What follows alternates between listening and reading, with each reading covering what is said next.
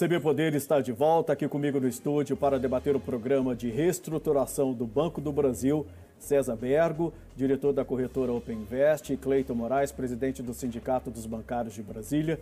Queria começar com você, Cleiton, nesse segundo bloco aqui, falando sobre privatização do Banco do Brasil. Você falou, uh, pouco tempo atrás, que estavam entregando os ativos do Banco do Brasil. A gente tinha um presidente do Banco do Brasil que só pensava em privatização. O Banco do Brasil, na sua avaliação, vai acabar sendo privatizado? Não, não vai acabar sendo privatizado pela resistência da sociedade, pela resistência dos funcionários, né, dos vários intervenientes que precisam do Banco do Brasil é, como uma estrutura importante para impulsionar o desenvolvimento. Então, nós estamos falando do agronegócio, dos, da, da pequena agricultura familiar, dos industriais que foram abandonados, a política industrial abandonada pelo governo Bolsonaro, né? Veja aí o caso do fechamento da Ford, da IOC da Sony.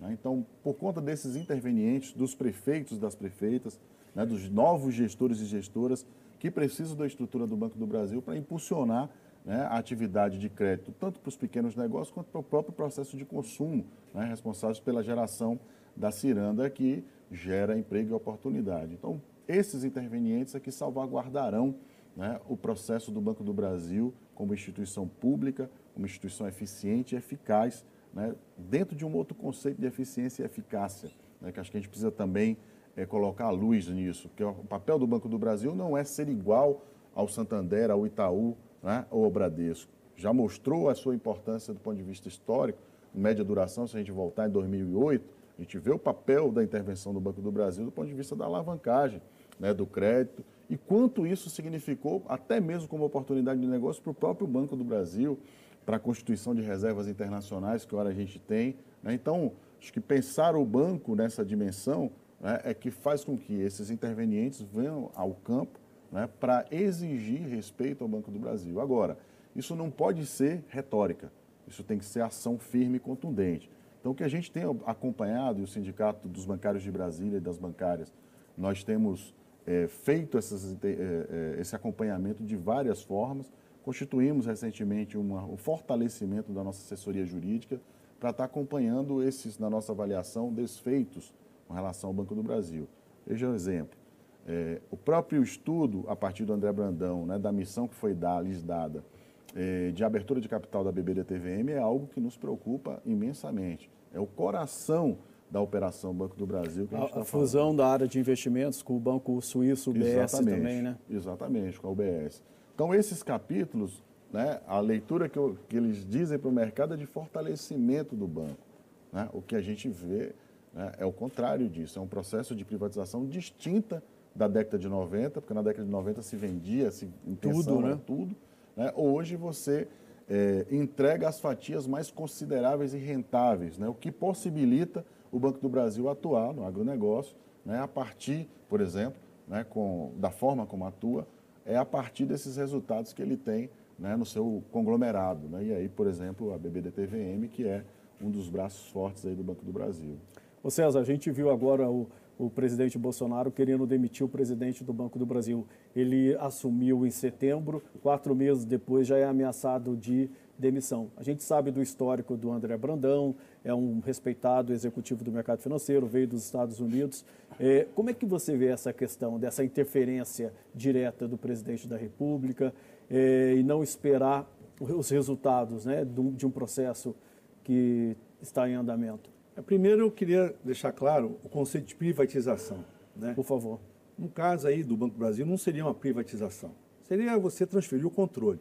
Porque privado ele já é ele é economia mista, ele tem participação privada, então ele privado é. Não é o, o caso da Caixa Econômica, que é 100% do governo. Então, se, a, se, o governo resolver vender a Caixa Econômica, né, aí vai estar sendo feita uma privatização. No caso do Banco do Brasil, não. Mas vamos colocar um, um sintoma mais amplo. É necessário que haja dois bancos oficiais, é necessário que haja cinco bancos oficiais, sei lá quantos bancos oficiais, né? Se o governo pode fazer, através de um único banco, toda a sua política. Né? Essa é uma pergunta. O que você está querendo dizer, se num processo mais à frente poderia haver a fusão do Banco do Brasil com a Caixa, por ou exemplo? Ou fusão, ou, ou, simplesmente você trabalhar de modo que não sejam concorrentes. É muito triste eu ficar vendo o Banco do Brasil concorrer com a Caixa Econômica. Né? Quem vai pagar primeiro o auxílio emergencial? Sai todo mundo correndo. Quem vai não sei o que? Não, gente, é tudo governo, né? No caso do Banco do Brasil, ele tem esse aspecto de governança, que a gente já mencionou aqui várias vezes, né? E não é correto o presidente da República demitir por jornal o presidente do Banco do Brasil. Isso tem que respeitar as regras de governança. Isso expõe o banco, não é só no Brasil, no mundo inteiro. Né? Então, isso aí foi um, um momento, assim, sei lá, de, de uma decisão que ele resolveu comentar, mas não se comenta também que tem ações na Bolsa. Né? A Caixa Econômica não tem ações na Bolsa. Podia, podia né? ser alvo da Comissão de Valores não, Imobiliários. Podia ser, não. Né? Pode ser. Né? Uma certa ocasião, um presidente do país declarou que o banco iria comprar um outro banco aí. As ações do banco de tarde, do banco que está sendo comprado, dispararam. Tem que ter processo. Isso aí. Para é... isso existe a CVM, né? Exatamente. Né? Ou seja, você não pode dar uma declaração que afeta os valores imobiliários né? sem um fato relevante, sem uma comunicação oficial. Né? Você está lidando com dinheiro privado, com o dinheiro das pessoas. Eu tenho que ter muito mais cuidado. Bom, voltando à questão básica do aspecto do Banco do Brasil em si, né? Ele tem todo esse papel, e realmente tem que se discutir.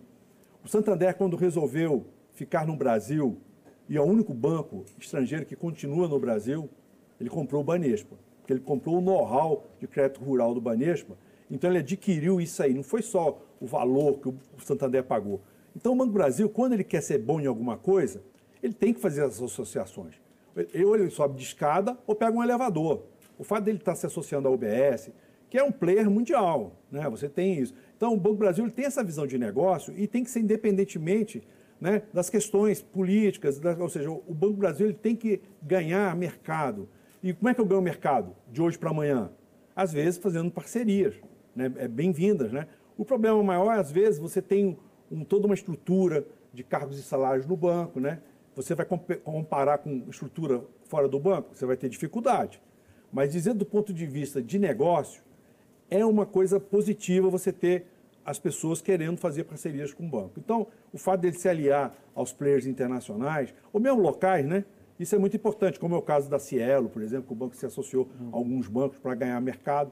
Então, isso não é ruim. É lógico, tem que olhar o ponto estratégico. Qual é, qual é a missão do banco? Qual é a estratégia do banco? Eu não posso, por aí, tomar minhas decisões como se não tivesse nenhum compromisso. É nesse sentido que eu coloco. Entendi. Ô, Cleito, nos últimos dias vocês tiveram reuniões com a diretoria do Banco do Brasil. Quais são os principais, é, principais pleitos de vocês dentro dessa, dessa reestruturação? Primeiro, Vicente, transparência. Né? O banco, é, do ponto de vista da sua opção, inclusive, de governança, ele tem que ser transparente com relação as suas proposições. A outra é, o banco é uma sociedade de economia mista e, como tal, ela deve, ele deve respeito aos princípios gerais da administração pública. Então, transparência é um dos requisitos também que aí a gente chega por meio desse pilar. Então, veja bem, o banco faz um processo de reestruturação dessa dimensão que tantos prejuízos causa para a sociedade, para os trabalhadores. Nós estamos falando de um processo de enxugamento do banco de 5 mil postos de trabalho no momento né, em que a gente vê os quadros de aprofundamento calamitosos, mais de 30 milhões de desempregados, desalentados no Brasil. Né? Então, 5 mil postos de trabalho a menos, isso enquanto funcionários. Para cada é, é, um funcionário, um terço né, de terceiro. Então, para cada três funcionários, um terceiro se contrata. Essa é a relação. E para cada emprego gerado no banco, você tem 10 empregos indiretos. Então, isso se aumenta muito, né, essa relação, e o banco é um grande empregador. E vocês estão negociando e as portas estão abertas, estão abertas? Como é que é? Tem algum. Foi dada alguma garantia para vocês? Só para a gente complementar aqui, o nosso tempo está estourando. O banco simplesmente não diz o tamanho da reestruturação, ele não traz essas informações de forma transparente. Né? Quem serão, quais serão afetados, como que será esse processo. O banco diz que esse nível de comunicação está na, na diretoria executiva e nos gestores que estão impactados, mais ninguém. Então, isso para nós é muito caro e o que a gente foi discutir com o banco é a abertura desse processo para que a gente possa resguardar os interesses. A negociação está né? Uma negociação. Beleza. Cleiton Moraes, presidente do Sindicato dos Bancários de Brasília, César Bergo, diretor da corretora Open Invest. Muito obrigado pela presença aqui no CB Poder. Com certeza esse assunto sobre o Banco do Brasil vai continuar latente, então a gente vai voltar aqui a debater esse tema no CB Poder, que fica por aqui. Obrigado pela companhia. Até a próxima. Tchau.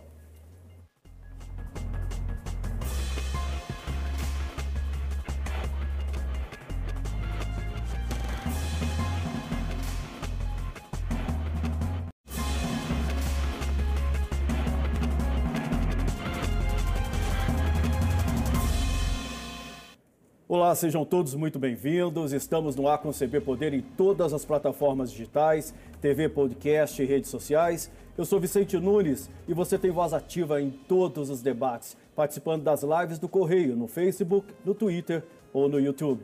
Lembrando que o programa é uma realização do Correio Brasiliense e da TV Brasília. Aqui no estúdio comigo hoje para debater o futuro e a reestruturação do Banco do Brasil, nós temos César Bergo, diretor e sócio da corretora Openinvest, e Cleiton Moraes, presidente do Sindicato dos Bancários de Brasília.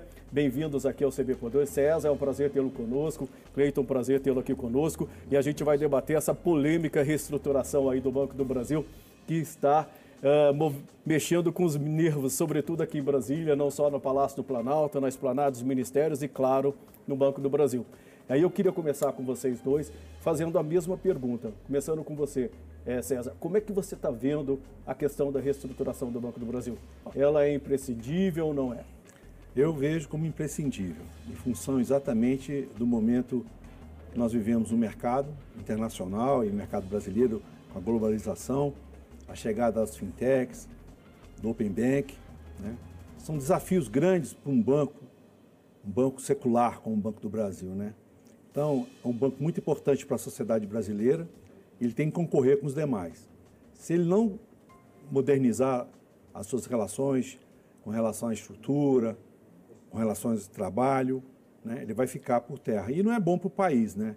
O Banco do Brasil sempre foi um banco de destaque e a sua restauração, em qualquer momento, é muito importante, visando colocar o mais competitivo, sobretudo em função do da própria, próprio desenho do mercado financeiro local. Né? Você tem cinco bancos apenas né? e dois bancos privados fortes que fazem e modificam as suas relações de estrutura. E o Banco do Brasil não pode ficar atrás porque nós queremos também esse banco forte e nesse sentido a restauração é fundamental, Vicente. Como é que você vê, Cleiton? Porque a gente está vendo aí é, o Banco do Brasil fazendo uma série de reestruturações ao longo dos últimos anos. Né? Esta é a terceira reestruturação em seis anos. É vital essa reestruturação na avaliação de vocês? Olha bem, Vicente, é, a gente entende o movimento do Banco do Brasil. O Banco do Brasil é uma estrutura secular de 212 anos e que tem uma cultura organizacional muito fo focada nos desafios da instituição. Então, não é à toa que o Banco do Brasil dá resposta para a sociedade brasileira, para o acionista majoritário e para os acionistas privados ao longo da tua existência. Né? É, o, o que a gente questiona é a forma maneira de proceder do Banco do Brasil. É, na avaliação dos funcionários, representando pelo Sindicato dos Bancários, o banco, nesse processo de redesenho, ele, na verdade, ele abre espaço né, para que a concorrência entre em nichos né, importantes de posicionamento de mercado que o Banco do Brasil até então detinha. Tipo o banco, Por exemplo, dá um, dá um, um, trazer um exemplo fático. Em 2016, o banco reestruturou, ao nosso ver, numa dinâmica atabalhoada, o seu relacionamento é, com os clientes. Né? Um redesenho em que ele tirava da ponta né, os, a expertise no relacionamento com pequenas, pequenos investimentos, micro e pequena empresa, sobretudo. Condensando num relacionamento que é importante, mas a forma de fazer se mostrou precipitada. Resultado, o banco perdeu escala, perdeu posição de mercado com relação ao diálogo com a micro e pequena empresa, sobrando para a concorrência, sobretudo o concorrente privado internacional, abocanhar essa fatia. O resultado disso foi que o Banco do Brasil, naquele setor, teve uma perda, uma redução em termos de volume de negócio da ordem de 100 bilhões de reais. Então, o que a gente identifica e os desafios estão colocados, o funcionalismo do banco está lá nas diversas áreas né, de pensamento, eh, de, de inovações. O banco está pulsando nessa, nesse sentido, nessa direção, porque conta né, com um quadro qualificadíssimo de funcionários e funcionárias que sabe desses desafios.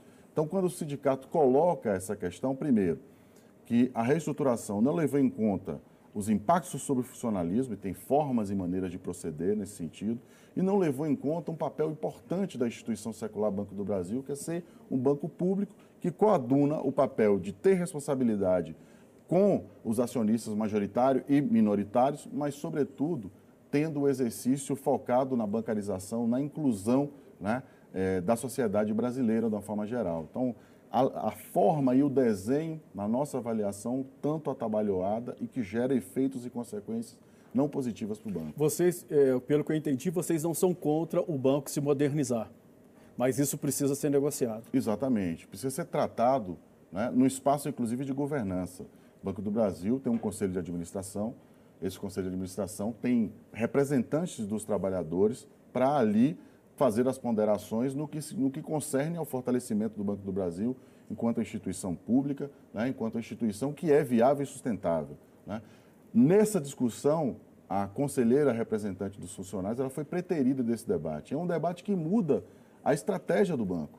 O banco está redesenhando a sua estratégia, excluindo né, da participação, da contribuição e proposição a representante dos trabalhadores. Então, isso é, é, dificulta né, e isso também, com certeza, gera os efeitos negativos que a gente não quer para o banco. E, ademais, o desenho que está dado a partir do Ministério da Economia também não é de fortalecimento do banco, é numa estrutura de entrega de ativos importantes do Banco do Brasil. Daí mais uma questão que o funcionalismo fica impactado e manifesta a sua preocupação buscando os canais de diálogo, como esse aqui, o CB Poder, e outras interlocuções, como o Parlamento Brasileiro, por exemplo. Ô César, quando foi anunciado a reestruturação do Banco do Brasil, muitos analistas ressaltaram a importância do processo, mas também consideraram tímido o que foi anunciado, né? É, demissão voluntária de até 5 mil empregados e o fechamento de 361 postos de atendimento, dos quais 112 agências. É tímido o processo de renovação, de reestruturação do Banco do Brasil? Olha, dizer que é tímido, sim, é um pouco é, temerário, né? vamos dizer assim. Porque hoje em dia, no mercado, você tem os correspondentes bancários, você tem outras formas de atendimento, então a capilaridade do banco cresce muito. É necessário o banco ser mais agressivo nisso. Né? A gente vê muitos outros bancos sendo agressivos nessa posição de aumentar seus pontos de atendimento. O Banco do Brasil é muito retraído. Né? Até por uma questão exatamente de uma, é, uma vivência dupla, né? Se é um banco social, público ou é um banco privado, né? Ele tem ações em Nova York, ele tem um trabalho de governança corporativa muito bom, é o único banco que tem ações SA, é o único banco que está no novo mercado. Então isso é positivo, porque é o único banco. Né? Eu estou falando em comparação Só com tem ações outros. ordinárias. Só ordinárias. Mercado, né? Nem o Itaú, nem o Bradesco atuam dessa uhum. forma. Então é um banco, historicamente, sempre teve um bom relacionamento com o acionista. Só que existe a Assembleia de Acionistas, que é acima do Conselho de Administração.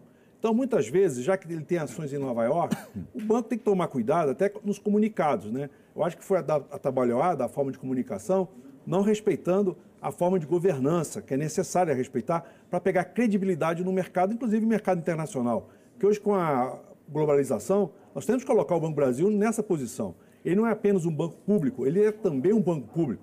Ele é mandatário do Banco Central para algumas atividades ainda. Né? Agora, temos também um exemplo típico, por exemplo, compensação de cheques. Cheque está acabando. Né? Então, temos atividades dentro do banco que têm que ser revistas mesmo. E posicionamento de mercado é necessário, porque hoje você tem o um banco postal, você tem várias atividades concorrentes com o banco, e o banco, às vezes, não tem a quantidade de clientes suficiente para fazer frente à, à, competitividade. O problema também é a utilização do banco como um, um, balcão político. Né? Então, muitas vezes as pessoas, ah, eu quero uma agência do banco como se fosse no passado, né, um palanque político não pode ser usado assim. É, a gente viu isso na própria interferência do presidente Jair Bolsonaro agora, querendo demitir o presidente do Banco do Brasil, porque recebeu reclamações de parlamentares que estiveram com ele no Planalto é, sobre o fechamento de determinadas agências nos locais onde é, eles vivem, dos estados que eles foram eleitos. Essa interferência política no Banco do Brasil, ela é muito preocupante e é histórica. Como é que vocês veem isso? Bom, é, é, Vicente, primeiro, assim, reforçar essa questão da governança do Banco do Brasil. No Banco do Brasil, ninguém, né, nem o presidente do Banco do Brasil, nem o presidente da República, consegue determinar e fazer qual, quaisquer processos né, sem a interveniência de outros nessa cadeia de relacionamento. É importante esclarecer também, do ponto de vista da intervenção e gerência política, os cargos no Banco do Brasil, todos eles, até o nível de diretor ou diretora, eles são ocupados estrito senso pelos funcionários de carreira. Então, isso dá uma blindagem muito forte. Os processos de ascensão no Banco do Brasil, corporativo, né, de, de, de, de liderança, de empoderamento executivo, obedece um crivo hierárquico muito rigoroso.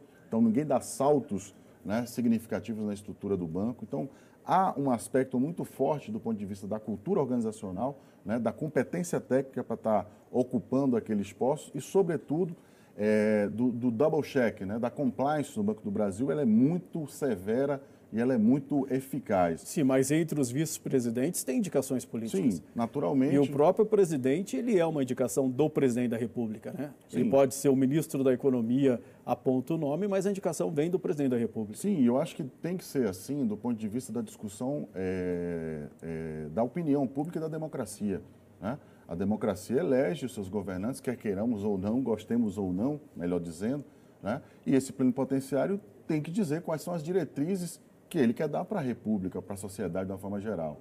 Então é nesse aspecto que vem a nossa divergência. A leitura que os govern o governante, o, né, o presidente Bolsonaro e, sobretudo, o ministro Paulo Guedes, quem dá, tem dado ao Banco do Brasil, e não só ao Banco do Brasil, mas as estatais de uma forma geral, é extremamente questionável. Né?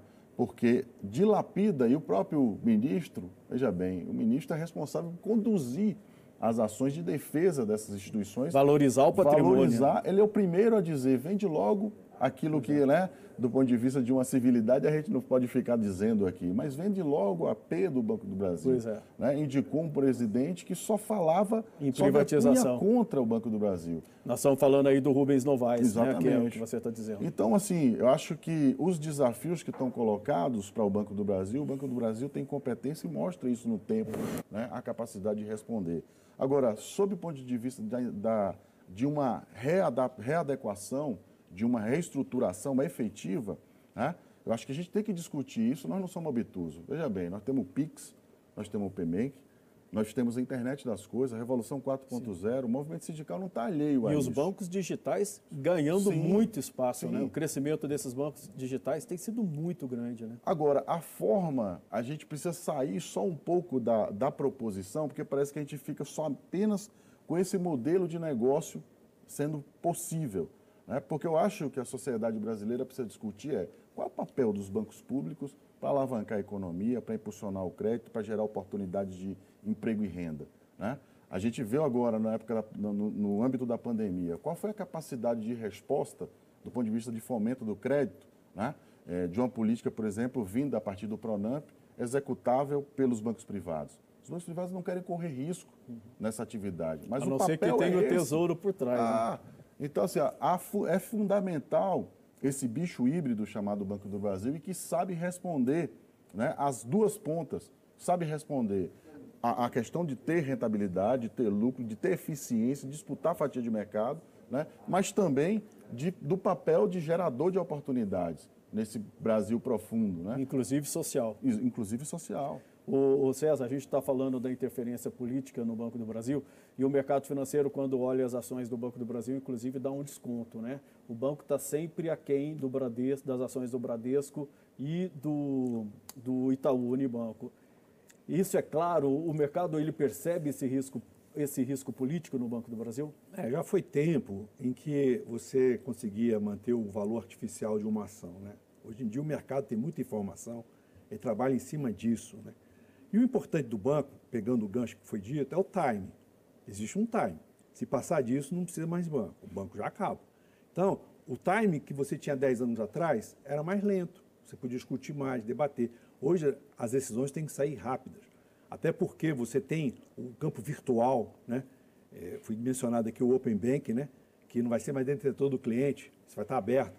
Tem o sistema de crédito do Banco Central hoje, já permite o cadastro positivo, então, os bancos já têm acesso a informações de crédito do cliente. Tudo isso somado né, e trabalhado, você tem que ser, ter uma certa agilidade. No caso do Banco do Brasil, temos que pensar que existe a Caixa Econômica, que é uma outra entidade, 100% do governo, o governo ali ele vai tomar as decisões. Só que no Banco do Brasil você tem a, a participação privada e tem que haver um respeito por, por esse acionista privado, até para as ações terem o valor de um banco como Bradesco ou Banco Itaú. Então, o Banco Bradesco decide uma determinada aquisição, né? o Banco Itaú decide outra. Ou seja, compra uma corretora de uma hora para outra. Né? Então, nós temos que olhar que o, o mercado financeiro no Brasil é 80% hoje banco comercial, mas não vai ficar assim. Né? Os bancos de investimento vão crescer. Então, é necessário o banco aumentar a sua, a sua atuação como banco de investimento. E isso, isso a gente não vê. A gente vê muitas vezes o banco sendo um gestor do FCO, um gestor do BNDES, mas ele próprio, como banco de investimento, né, ele tem que fazer uma carteira importante para o desenvolvimento, até para o crescimento do próprio banco. E fortalecer essas áreas, as áreas de mercado de capitais, ou seja, se você tem gente trabalhando numa área, por exemplo, caixa executivo, não tinha razão nenhuma de existir mais caixa executivo. Desde 1995, os bancos não têm. Então, você tem um autoatendimento que já faz esse trabalho. Então, pega o caixa executivo, dá mais qualificação para ele, vai fazer crédito. Sim, para formar um profissional de crédito leva cinco anos. Aí você põe ele para vender seguro. Né? Então, existe essa, essa organização que é importante, essa estruturação, e os bancos privados não dormem no, no. E se o banco quer concorrer, é preciso ele ter o time. Né? Quanto à importância do banco, não se discute. O Banco do Brasil é um banco secular. Em 1806, ele foi por muitos anos o sistema financeiro nacional, Sim. até o surgimento do Banco Central. Né? Todo esse histórico temos, mas não, não dá para olhar para o retrovisor. A gente tem que começar a olhar para frente. O retrovisor foi muito importante para o banco e dá sustentáculo para essas pessoas que trabalham lá hoje. São grandes profissionais, mas não adianta nada se perder o time. Né? Então, né? vai ter, na sua avaliação, a gente vai ter que ter um Banco do Brasil mais enxuto e mais tecnológico, é isso? Acho que para você ter um Banco do Brasil no volume que ele é hoje, tem que ter mais negócios. Você tem que crescer os negócios. Não é questão de quantidade de funcionários. É quantidade de volume de negócio. Como foi bem dito aqui, perdeu 100 bilhões de negócios. Ora, não vai recuperar tão fácil 100 bilhões de negócios. Né? Mas para que ele haja e ganhe mercado, né? Para ter o volume de, de, de, estrutura que ele tem, ele tem que ter negócios. Então, o que eu questiono é que preparar o Banco Brasil para agariar esses negócios, esse é o grande trunfo e o time que o banco não pode perder. César Bergo, Cleiton Moraes, eu vou pedir licença a vocês um minutinho. A gente vai fazer um breve intervalo. Em um minutinho o CB Poder está de volta. Hoje a gente recebe aqui César Bergo, diretor da corretora Open Invest, e Cleiton Moraes, presidente do Sindicato do Banco dos Bancários de Brasília. Não saia daí, a gente vai falar agora sobre privatização do Banco do Brasil. A gente volta já já.